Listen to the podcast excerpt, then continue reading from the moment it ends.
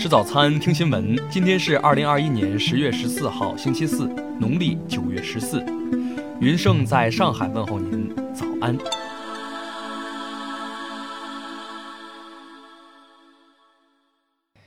首先来关注头条消息。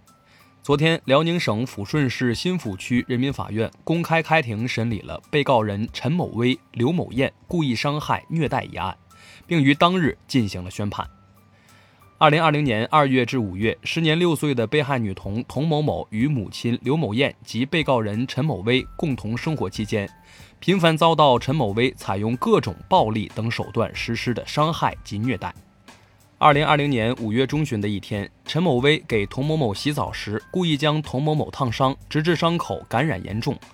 经鉴定，涂某某身体损伤程度为一处重伤二级、五处轻伤一级、五处轻伤二级、一处轻微伤。法院认为，被告人陈某威犯故意伤害罪，判处有期徒刑十五年；犯虐待罪，判处有期徒刑两年，决定执行有期徒刑十六年。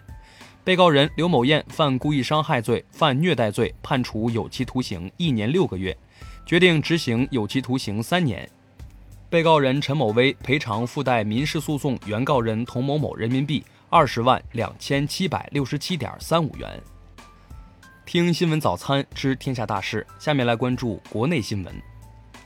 国务院台办发言人马晓光十三号在北京表示。解放军演训活动是为捍卫国家主权和领土完整所采取的必要行动，针对的是台独分裂活动和外部势力干涉，目的是从根本上维护中华民族整体利益和两岸同胞切身利益。石家庄市通勤车涉水倾覆事故最后一名遇难者已经找到，车载五十一人中有三十七人平安，十四人溺水死亡。公安部门已立案侦查，对涉事人员依法追究责任。国新办发布前三季度进出口情况，据海关统计，前三季度我国货物贸易进出口总值二十八点三三万亿元人民币，比去年同期增长百分之二十二点七。中央气象台昨天发布台风橙色预警，圆规已由强热带风暴级加强为台风级，预计将于海南文昌至三亚一带沿海登陆。或为今年以来影响华南的最强台风。我国宣布设立三江源、大熊猫、东北虎豹、海南热带雨林、武夷山等第一批国家公园，涉及十个省区，保护面积达二十三万平方公里，涵盖近百分之三十的陆域国家重点保护野生动植物种类。截至二零二一年九月，全国已实现三百一十四个地级以上城市交通一卡通互联互通。乘客持带有交通联合标志的交通一卡通，可在已实现互联互通城市的一卡通系统使用。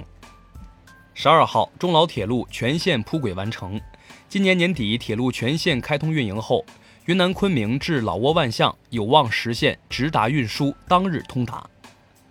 中国汽车工业协会公布，九月份汽车销量二百零六点七万辆，同比下降百分之十九点六，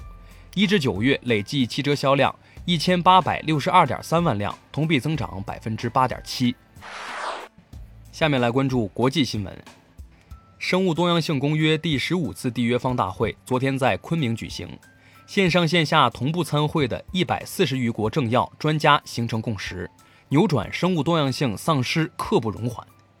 日本自民党十二号发表二零二一年众议院选举政纲，内容保持色彩浓重。据自民党官网发布的政纲内容，其中包含多项涉华负面内容。欧洲正挣扎于气荒，国际评级机构惠誉预测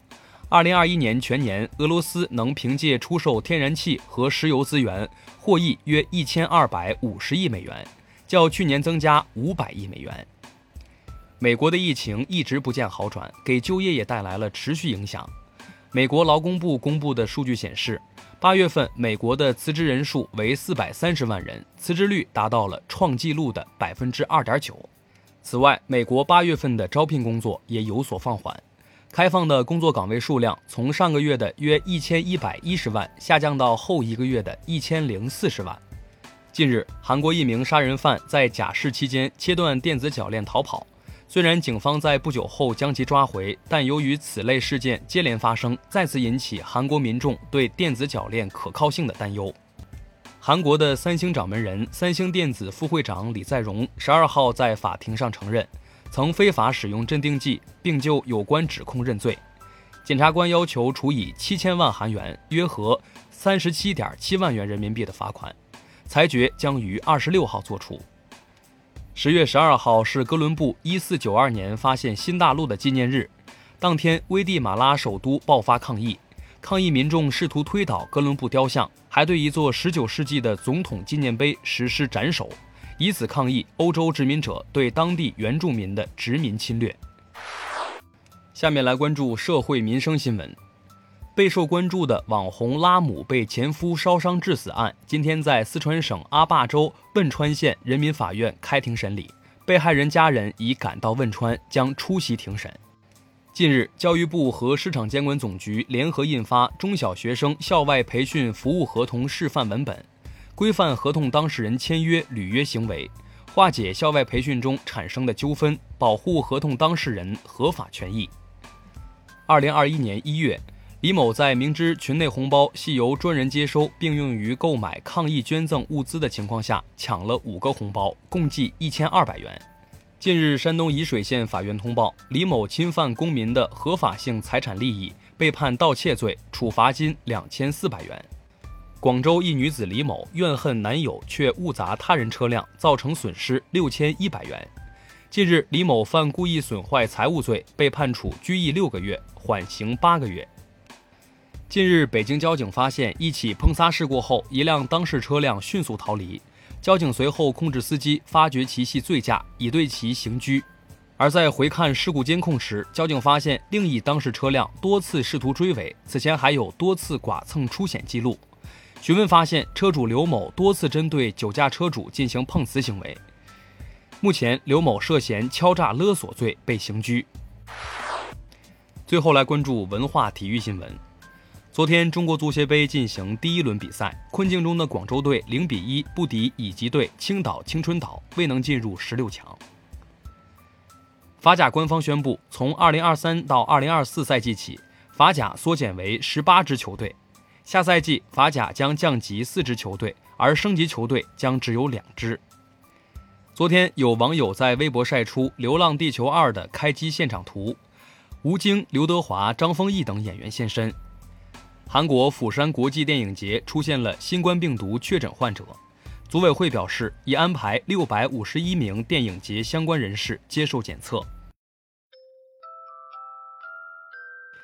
以上就是今天新闻早餐的全部内容，咱们明天不见不散。